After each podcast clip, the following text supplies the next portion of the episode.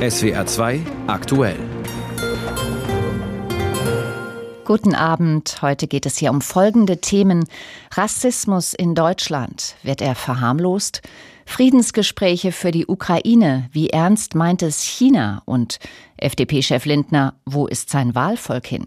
Mein Name ist Marion Theis. Morgen ist der drei Jahre her, der fremdenfeindliche Anschlag von Hanau in Hessen. Damals tötete ein 43-jähriger Rassist zehn Menschen und sich selbst, sechs Menschen wurden verletzt. Den Opfern und den Angehörigen der Verstorbenen machten nach der Tat Behördenpannen zu schaffen und das Wissen um den Vater des Mörders, der sich mehrfach rassistisch geäußert hat und auf freiem Fuß ist. Knapp zwei Jahre lang waren Bundeskriminalamt und Bundesanwaltschaft in der Sache aktiv. Sie gingen gut 300 Hinweisen und Spuren nach und vernahmen 400 Zeuginnen und Zeugen.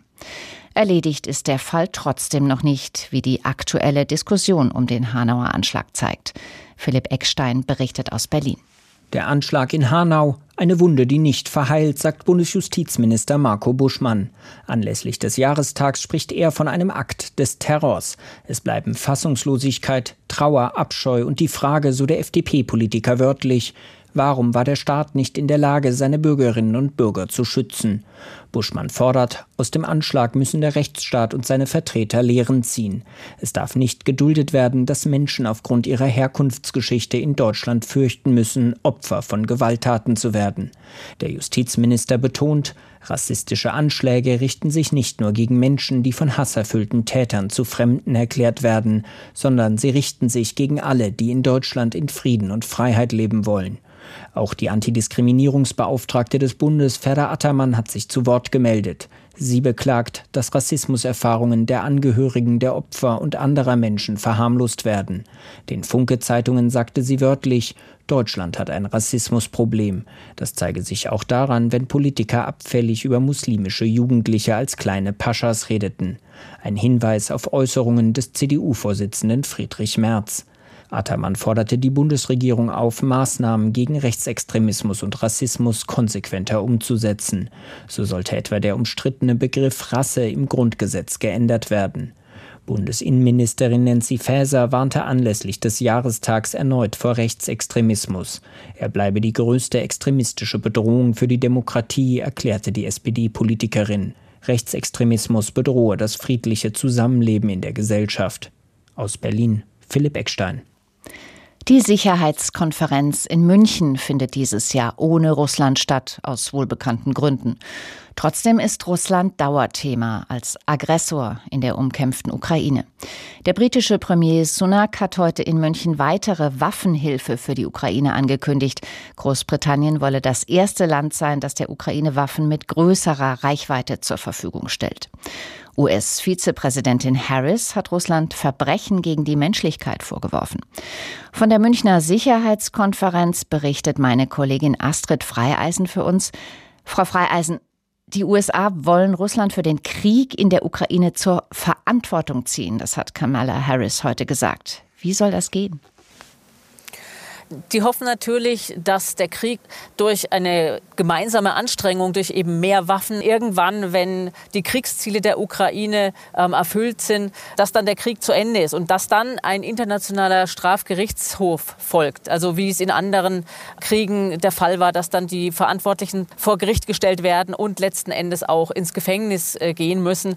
Genau das hat Kamala Harris gefordert, weil sie hat zum ersten Mal so klar von Menschenrechtsverletzungen gesprochen hier in diesem Krieg Krieg. Das ist natürlich in der Deutlichkeit noch nicht gehört gewesen. Auch der britische Premier Sunak fordert ein härteres Vorgehen gegen die russische Aggression in der Ukraine. Wie stellt er sich das vor? Also er hat ganz konkret gesagt, die Unterstützung müsse verdoppelt werden. Und zwar bei Panzern, bei Raketen und auch bei Abwehrsystemen. Da fordert er einfach sehr viel mehr von allen Staaten, die hier in München vertreten sind. Die müssten einfach ihre Anstrengungen verdoppeln, damit die Ukraine richtig unterstützt werde und äh, die Russen zurückschlagen kann. Und die Ukraine hat nochmal betont, wir wollen keinen Zoll zurückweichen. Es ist für uns unmöglich, auch nur irgendwelche Gebietsabtretungen mit Russland zu verhandeln. Das hat die Ukraine hier noch mehrfach klar gemacht. Und ähm, eigentlich sind die ganzen Redebeiträge auch in dieselbe Richtung, dass die Ukraine unterstützt werden soll, auch bei diesen Zielen. Unterstützung der Ukraine. Der Vizeregierungschef Kubrakov hat in München gefordert, seinem Land Streumunition zu liefern. Wie ist das angekommen bei der Sicherheitskonferenz? Also das kam ziemlich schlecht an. Das war sicherlich etwas, äh, was hier niemand richtig erwartet hatte, dass sowas gefordert wird, weil die Streumunition ist ja international geächtet. Diese Streumunition, die explodiert ja in der Luft und dann wird dann über eine ziemlich große Fläche Menschenleben gefährdet. Also das ist was, was ähm, nicht zu vergleichen ist mit einer Kriegsführung mit Panzern, wie man es normalerweise kennt in, in Kriegen. Wir haben am Rande der ähm, Konferenz auch mit dem NATO-Generalsekretär Stoltenberg Stoltenberg sprechen können, darüber gefragt, ähm, was er davon hält. Und er hat auch ganz klar dem eine Absage erteilt. Also ich denke, diese Forderung wird sicherlich ins Leere laufen und ist eigentlich auch von sehr vielen Politikern rundweg abgelehnt worden. Ob und wie China Russland unterstützt, wird eine große Rolle in der weiteren Entwicklung des Kriegs und der internationalen Beziehungen zu Russland spielen. Inwiefern wurde das heute bei der Sicherheitskonferenz thematisiert? Das war ein sehr großes Thema. Heute Vormittag war Chinas Top-Diplomat Wang Yi hier äh, auf dem Podium und hat gesprochen und hat auch Fragen beantwortet. Und natürlich knüpften sich die Hoffnungen daran, weil Russland von China wirtschaftlich enorm abhängig ist. Deswegen war die Hoffnung relativ groß, dass vielleicht China doch noch tatsächlich als Vermittler auftreten könnte, was ja China schon seit vielen Monaten immer wieder behauptet zu tun. Aber man hat eigentlich bis jetzt gar nichts Konkretes gesehen. China hat das wieder wiederholt. Wang Yi hat es wiederholt, als Vermittler auftreten zu wollen und hat auch in, in Aussicht gestellt, dass demnächst ein Positionspapier der Chinesen herauskäme. Was in diesem Positionspapier stehen könnte, das ist allerdings noch völlig unklar. Da muss man wirklich noch drauf warten. Wir haben am Rande der Konferenz auch mit EU-Kommissionspräsidentin Ursula von der Leyen gesprochen und die hat ganz klar gesagt, sie sieht China nicht in einer Vermittlerposition, weil China sich eben zu stark auf die Seite Russlands gestellt hätte und deswegen sei China als Vermittler aus dem Spiel. Astrid Freieisen von der Münchner Sicherheitskonferenz, bei der es heute vor allem um Russland und den Krieg in der Ukraine ging. Es läuft nicht gut für Bulgarien, es läuft nicht gut in Bulgarien. 18 Leichen sind gestern in einem Lastwagen in der Nähe der Hauptstadt Sofia entdeckt worden. Menschen, die sich auf der Flucht aus Afghanistan unter Holzstapeln versteckt hatten und erstickt sind. 34 Frauen, Männer und Kinder überlebten, halb verhungert, halb erfroren. Bulgarien ist erschüttert. Der Vorfall sorgt für Zündstoff im Wahlkampf, dem fünften in zwei Jahren. Unser Korrespondent Wolfgang Fichtel berichtet. Die bulgarische Polizei ermittelt, wer Schuld hat am Tod der 18 Flüchtlinge aus Afghanistan, die, versteckt unter Holzstapeln in einem Lastwagen, frierend, hungernd, mutmaßlich erstickt sind. 18 vor allem junge Männer aus Afghanistan, wie die Polizei sagt, aber auch ein sechs bis sieben Jahre altes Kind. Eine Schlepperbande steht im Verdacht. Erste Politiker in Bulgarien fordern schärfere Strafen. In Bulgarien wird Anfang April ein neues Parlament gewählt. Im Moment gibt es nur eine geschäftsführende Regierung. Der Interimsgesundheitsminister Asin Medvedev zeigt sich erschüttert. Die insgesamt 52 Flüchtenden, die in einem Lastwagen gefunden wurden, der in der Nähe eines Dorfes unweit der Hauptstadt Sofia abgestellt wurde, waren wohl tagelang unterwegs unter menschenunwürdigen Umständen. Sie haben offenbar einen Sauerstoffmangel gelitten. Ihre Kleider sind nass, sie frieren und haben offensichtlich mit Sicherheit seit mehreren Tagen nichts gegessen. Die 34 Überlebenden, darunter fünf Kinder, wurden von Notärzten versorgt und anschließend in Krankenhäuser gebracht, ziehen davon auf Intensivstationen. Die mutmaßlich zwei Fahrer des Lastwagens sind offenbar geflohen, als sie die Leichen entdeckt hatten. Die Polizei wertet die im Führerhaus gefundenen DNA-Spuren aus. Es gibt inzwischen bereits Festnahmen. Einer der festgenommenen Männer sei auf Fotos von den Geflüchteten erkannt worden. Auch der Besitzer des Lastwagens ist festgenommen. Er sagte, er wollte gerade zur Polizei gehen, um sein LKW als gestohlen zu melden. Gegen einen laufen schon mehrere Ermittlungsverfahren wegen Schlepperei. Er saß bereits fünf Monate in Bulgarien im Gefängnis, ebenfalls wegen Schlepperei, wie Bulgariens Interimsinnenminister Ivan Demertsev bestätigt. Derjenige, der hinter diesem tragischen Vorfall steckt, ist eine Person, gegen die ermittelt wird, die bereits wegen Schlepperei verurteilt worden ist. Das Innenministerium hat einen Gesetzentwurf eingebracht. Wir fordern höhere Strafen für Schlepperei. Das hier ist ein Beispiel, was passiert, wenn die Strafen zu niedrig sind. Hat jemand im Parlament etwas dagegen unternommen? Nein, niemand hat etwas getan. 18 Tote auf der Flucht von der Türkei illegal über die EU-Außengrenze nach Bulgarien geschleust, mit dem Zwischenziel Serbien auf dem Weg nach Norden. Einen Fall dieses Ausmaßes hat es in Bulgarien bisher noch nicht gegeben. Bulgarien sichert seine EU-Außengrenze zur Türkei mit einem Zaun. Kürzlich fiel dort auch ein Schuss, der einen jungen Flüchtling verletzt hat. Bulgarien möchte Teil des Schengen-Raumes werden mit offenen Binnengrenzen, scheiterte zuletzt aber am Veto Österreichs, das die Grenzsicherung Regierung Bulgariens noch für unzureichend hält. In Frankreich tickt eine Zeitbombe. So hat es gerade ein französischer Agrarmeteorologe formuliert. Nach dem letzten Sommer mit extremer Hitze und Wassermangel leidet das Land mitten im Winter erneut unter Trockenheit. Der Rekord aus dem Jahr 1989 mit 22 Tagen ohne Regen im Winter ist längst gebrochen. Die Angst geht um vor einem neuen Dürrejahr. Auch das noch. Denn die Franzosen plagen nicht nur die Sorgen um den Klimawandel, der Streit um die geplante Rentenreform hat in den letzten Wochen das Land aufgemischt und zu Streiks und Protesten geführt. Und jetzt sind die Abgeordneten des Parlaments nicht einmal mit den Beratungen in erster Lesung fertig geworden. Damit geht der Gesetzentwurf der Regierung nun ohne jegliche Änderungen in den Senat. Die Debatte der letzten beiden Wochen in der Nationalversammlung der Assemblée Nationale hinterlässt trotzdem tiefe Spuren, sagt Frankreich-Korrespondentin Caroline Diller. Es ist 0 Uhr in der Nacht von Freitag auf Samstag. Yael Brun-Pivet, die Präsidentin der Assemblée Nationale, beendet die erste Lesung des Gesetzes über die Rentenreform. Am letzten Abend der Beratungen im Parlament war der Tonfall noch schärfer als ohnehin schon im Verlauf der Debatte die gegenseitigen Vorwürfe noch bitterer. Viele dieser Vorwürfe richten sich gegen die Linkspartei La France Insoumise. Mit ihren tausenden Änderungsanträgen habe die Partei die Debatte blockiert, so Julien Audoul, Abgeordneter des Rassemblement National. Wegen dieses krankhaften kleinen Spiels kommen wir nicht dazu, diesen Text zu Ende zu diskutieren. Wir haben eine parlamentarische Guerillataktik erlebt, die völlig nutzlos ist. Und das Schlimmste, am Ende haben wir nicht mal abgestimmt über diesen Text, der das Leben von Millionen Menschen in Frankreich beeinflussen wird, nur weil La France Insoumise diese Debatte nicht wollte.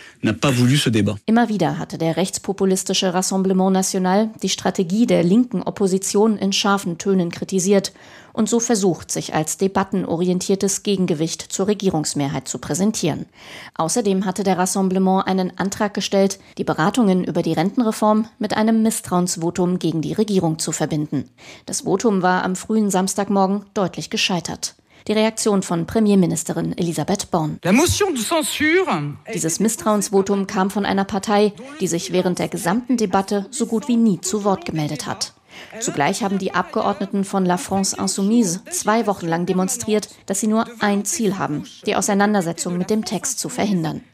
Der Populismus von rechts und von links entsprechen einander. Es sind zwei Gesichter der Verachtung für die Demokratie. Caroline Fiat, Abgeordnete der Linkspartei La France Insoumise, will diese Kritik nicht auf sich und ihrer Partei sitzen lassen. Die Verfassung garantiert das Recht, Änderungsanträge zu stellen. Ich habe das Recht, diese Anträge zu stellen, das Recht, mich auszudrücken. Und Sie haben kein Recht, mich als Chaotin der Republik zu behandeln. In fast zwei Wochen Debatte haben die Abgeordneten es zeitlich nicht geschafft, über Artikel 7 des Gesetzentwurfs zu diskutieren. Dabei regelt der den Kern der Reform, nämlich die Anhebung des Renteneintrittsalters auf 64 Jahre.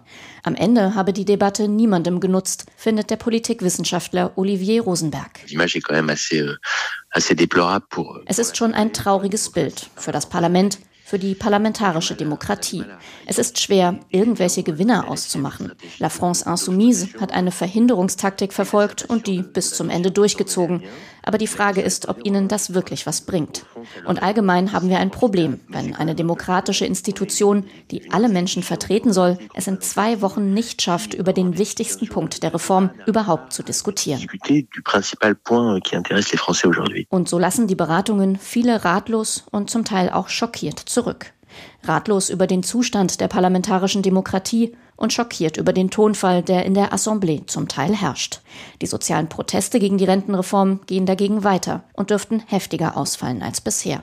Für den 7. März haben die Gewerkschaften zu neuen Streiks aufgerufen und wollen diesmal das Land komplett lahmlegen. Deutschland braucht dringend gut ausgebildete Arbeitskräfte. Der Mangel wird in den nächsten Jahren, wenn die Babyboomer in Rente gehen, noch größer werden, als er jetzt schon ist. Am schlimmsten betroffen sind die Bereiche Verkauf, Kitas, Krankenhäuser und Sozialarbeit. Arbeitnehmerinnen und Arbeitnehmer aus dem Ausland könnten dazu beitragen, die Lücken zu schließen, wenn sie es nicht sowieso schon tun. Auch Frauen aus der Ukraine, die vor einem knappen Jahr nach Kriegsbeginn hierher fliehen mussten, helfen aus, zum Beispiel in der Pflege. SWR-Reporter Wolfgang Brauer hat eine von ihnen in der Pfalz in Neustadt getroffen. Lubo Osiko richtet Kaffee und Kuchen für die Bewohner des Paul-Gerhardt Seniorenheims in Neustadt an der Weinstraße.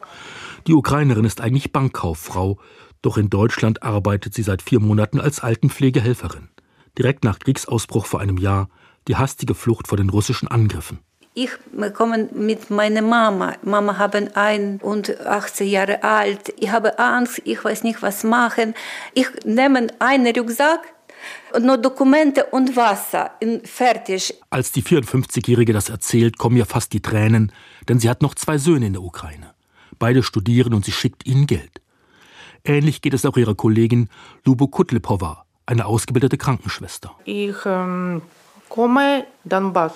Das ist schwer. Drei Tage. Ja, Mai, Zucker, Rakete. Ihr Haus in der Ukraine wurde inzwischen durch eine Bombe zerstört. Die schlimmen Erinnerungen nehmen die Frauen sichtlich mit. Lieber reden sie darüber, wie froh sie sind, eine Arbeit in Deutschland zu haben. Doch nicht nur sie selbst, auch die Einrichtung profitiert von ihrer Arbeit. Ihre Kollegin Gabriele Schilling. Wir brauchen jede Hand. Sie zeigen uns ab und zu mal Bilder von ihren Familien oder Verwandten.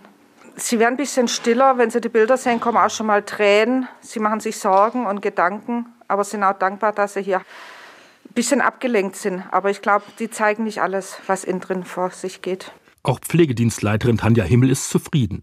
Das Heim würde gerne noch mehr ukrainische Geflüchtete beschäftigen. Wir haben jetzt auch noch mal einen Mann aus der Ukraine, der fängt jetzt bei uns als Vertretung von der Haustechnik. Und wenn Anfragen kommen und Kapazitäten gerade im Helferbereich bei uns frei sind, dann werden wir natürlich auch noch von der Ukraine äh, Mitarbeiter aufnehmen natürlich. Aber das Paul-Gerhardt-Haus in Neustadt scheint eine Ausnahme zu sein. Viele Firmen zeigten sich nach Kriegsbeginn bereit, ukrainische Flüchtlinge einzustellen wie auch Unternehmerin Martina Neitzwonger aus Kleinkarlbach in der Pfalz. Als Fazit kann ich sagen, es ist aus nichts geworden. Also ich habe nicht einen eingestellt oder auch keine Bewerbungen bekommen. Die Ukraine-Flüchtlinge stehen irgendwo auf der Skala ganz weit oben und da die soziale Absicherung halt einfach eine gute ist, ist vielleicht der Bedarf oder der Wunsch nach Unabhängigkeit und eben zu arbeiten vielleicht nicht ganz so ausgeprägt. Dabei wäre es sogar unbürokratischer und somit einfacher, Geflüchtete aus der Ukraine zu beschäftigen, als aus vielen anderen Ländern. Weil die Leute sind ja gekommen und haben sofort die Möglichkeit gehabt zum Arbeiten. Da habe ich viel, viel größere Probleme, wenn es um bereits integrierte, arbeitende Syrer oder Afghanen geht. Weil da haben wir Bürokratie. Wehe, der Stempel ist nicht da. Dann müssen die Leute zum Teil entlassen werden, weil sonst habe ich hier illegale Mitarbeiter das ist genau das, was ich mit Zweiklassengesellschaft meine. Aber offenbar nutzen bisher nur wenige ukrainische Geflüchtete diesen erleichterten Zugang. Lubo Osiko jedenfalls will weiter in Deutschland arbeiten, trotz der Sehnsucht, bald zurückzukehren. Ich möchte beim Krieg schon fertig. Ich möchte immer keine Bombe, Stopp Bombe, Stopp Krieg. Das ist möchte. Es wäre zwei aktuell am Samstag. Alle Jahre wieder an Fasnacht dürfen wir mal wieder so richtig aus uns rausgehen. Jeck sein, verrückt, ganz anders als sonst. Das gilt traditionellerweise vor allem für die Männer. Vom Elverrad über die Garden bis zum Dreigestirn sind patriarchalische Strukturen im Karneval fest verwurzelt. Das wird immer so bleiben, dass die Männer denken, dass sie besser sind, meinte kürzlich die Mainzer Fassnachterin Hildegard Bachmann. Dabei tut sich etwas beim Thema Gleichstellung und Gleichberechtigung auch in der Fasnacht, zumindest in der Millionenstadt Köln. Es gibt inzwischen Damengarden mit männlichen Funkenmariechen und demnächst soll auch das rein männliche Dreigestirn, das während der Karnevalszeit über das närrische Kölner Volk regiert, sich für Frauen öffnen. Mehr dazu von Köln-Reporter Jochen Hilgers. Einmal Prinz zu sehen, davon träumen schon seit Jahrzehnten viele Kölner. Neuerdings können sich aber auch Kölnerinnen Hoffnungen machen. Das Festkomitee Kölner Karneval hat in der Corona-Zeit gesagt, jeder und jede könne sich um einen Platz im neuen Dreigestirn bewerben. Seitdem diskutiert Köln heftig. Einen wichtigen Part in der Diskussion liefert dabei Nicole Kempermann von Campest Finest, die sich in ihrem neuen Song quasi als Prinz bewirbt. Ich wünsch mir nur einmal Prinzessin und dat in am. Mit dem Karnevalslied habe sie offenbar einen Nerv getroffen, sagt Nicole Kempermann im Probenraum der Band. Es gibt Leute, die das absolut großartig finden und das unterstützen. Es gibt aber auch noch Leute, die sagen, nee, ich finde es nicht cool. Also der Prinz ist ein Mann, schon immer gewesen und soll es auch bleiben. Und ich glaube auch, dass jeder seine freie Meinung dazu haben darf. Im Grunde genommen wird die Zeit zeigen, was passiert. In der Mülheimer Stadthalle bittet die Karnevalsgesellschaft Große Dünnwalder zur Mädchensitzung. Heimspiel für die heiß als Fotomotiv begehrte Jungfrau Agrippina. Ein Herr mit bürgerlichem Namen André Fahnenbruck. Soll das Dreigestirn weiblicher werden? Da sagt nur eine etwas ältere Jecke nein, eine andere widerspricht. Das geht mir mittlerweile auf die Nerven. Ich finde, Tradition hat Tradition. Manchmal sind Traditionen ja auch gut, aber manchmal kann man ja mal was Neues machen. Und Köln steht ja eigentlich dafür, dass man auch mal was Neues macht. Ist es ein Generationenkonflikt? Die Älteren pro traditionelles Dreigestirn, die Jüngeren für mehr Mut? Bei der Mädchensitzung der Dünnwalder wird klar, die Einstellung ist alters- und geschlechtsunabhängig. Frauen ran. Wird mal an der Zeit, dass ich auch da oben stehe. Ich gucke mir auch gerne mal eine Frau an. Nach 200 Jahren müssen wir eigentlich so weit sein, mal diese Richtung zu begehen, ja. Der Präsident Hans-Jo Fichtner führt routiniert durch das Programm. Er geht davon aus, bald ein weibliches oder gemischtes Dreigestirn vorzustellen. Das wäre gerade in der heutigen Zeit, wo wir alle ein bisschen flexibel sein müssen und ein bisschen auch der Zeit im Zeitgeist nachgehen müssen, würde es nicht schaden, wenn wir also dann die, die Damen denn mit einbeziehen würden. Das aktuelle Dreigestirn, noch rein männlich, wirbelt derweil den Saal bei der großen Dünnwalder durcheinander. Auch das aktuelle Dreigestirn ist sehr aufgeschlossen, was die zukünftige Besetzung ihrer Nachfolger oder Nachfolgerinnen betrifft. Prinz Boris I. weiß aber, worauf es ankommt, und das ist geschlechtsunabhängig. Man muss natürlich beste Freunde sein. Also dann müssten die Mädels halt wirklich drei gute Freundinnen sein, weil man, ist, man verbringt sehr, sehr viel Zeit miteinander. Zurück im Probenraum von Campest Finest. Ich sehe es eigentlich super unproblematisch, weil gerade der Karneval ja für uns äh, bedeutet, bunt und äh, frei zu sein und sein zu können, was man will. Und äh, warum kann eine Frau dann nicht auch Prinz Karneval sein? Wie jeden Samstag blicken wir mit einem Augenzwinkern zurück auf die Woche in unserer Kolumne Zwei Minuten.